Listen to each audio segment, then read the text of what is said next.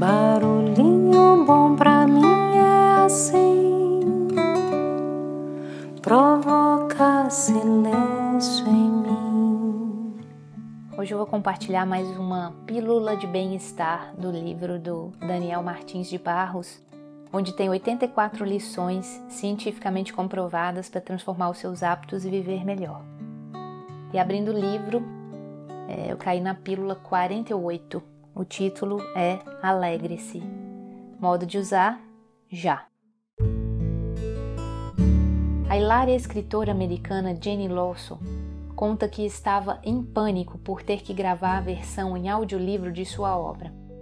Como nunca havia trabalhado com a voz, tinha certeza de que seria um fiasco. Sem saber o que fazer, mandou uma mensagem de texto para o escritor Neil Gaiman, recebendo de volta um conselho do qual nunca se esqueceu. Finja que é boa nisso. Os americanos têm um ditado: fake it till you make it.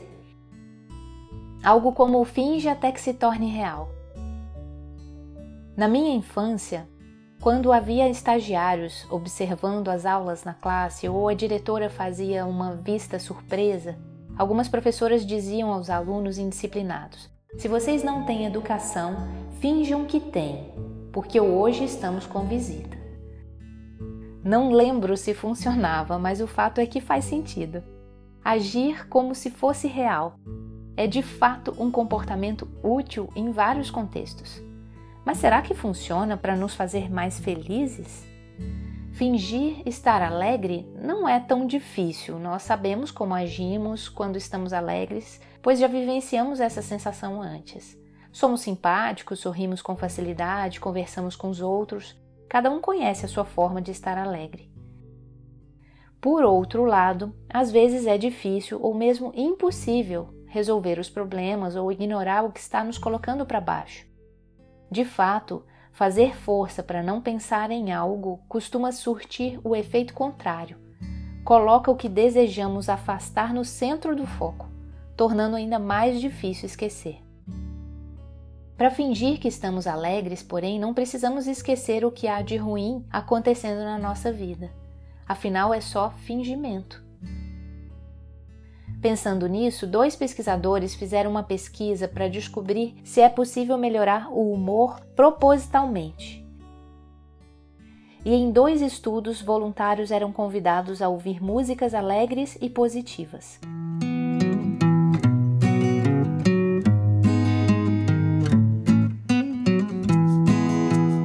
Primeiro grupo deveria apenas prestar atenção nas músicas, enquanto o segundo grupo deveria voluntariamente se alegrar com elas.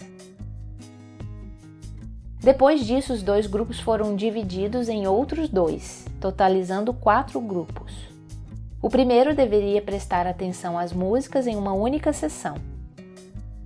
O segundo deveria prestar atenção, mas precisava participar de cinco sessões ao longo de duas semanas. O terceiro grupo deveria se esforçar para se alegrar ao longo de uma sessão. E o quarto grupo se esforçava para se alegrar em cinco sessões ao longo de duas semanas. Os cientistas concluíram que as pessoas que tentaram ficar mais alegres de fato conseguiram se alegrar e passaram a se sentir melhor do que o grupo que apenas escutou as músicas.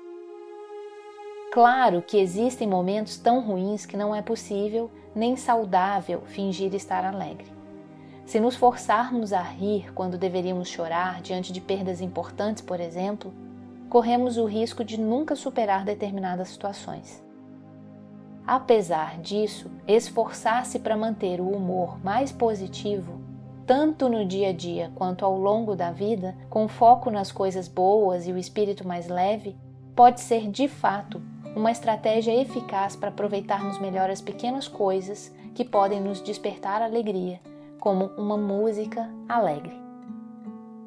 Que tal esse barulhinho bom? Convido a cada um aí a ouvir agora, aproveitando esse pequeno intervalo no seu dia, para ouvir o barulhinho bom, já na sequência pegar uma música que transmite alegria para você e ouvir buscando alegrar-se. E aí vocês podem confirmar por si só se essa pesquisa relatada aqui no livro faz sentido. Que tal? Deixo vocês com esse barulhinho bom. E aí, tamo junto? Longe, perto, dentro, tanto faz. Quem quer felicidade corre atrás. E às vezes ela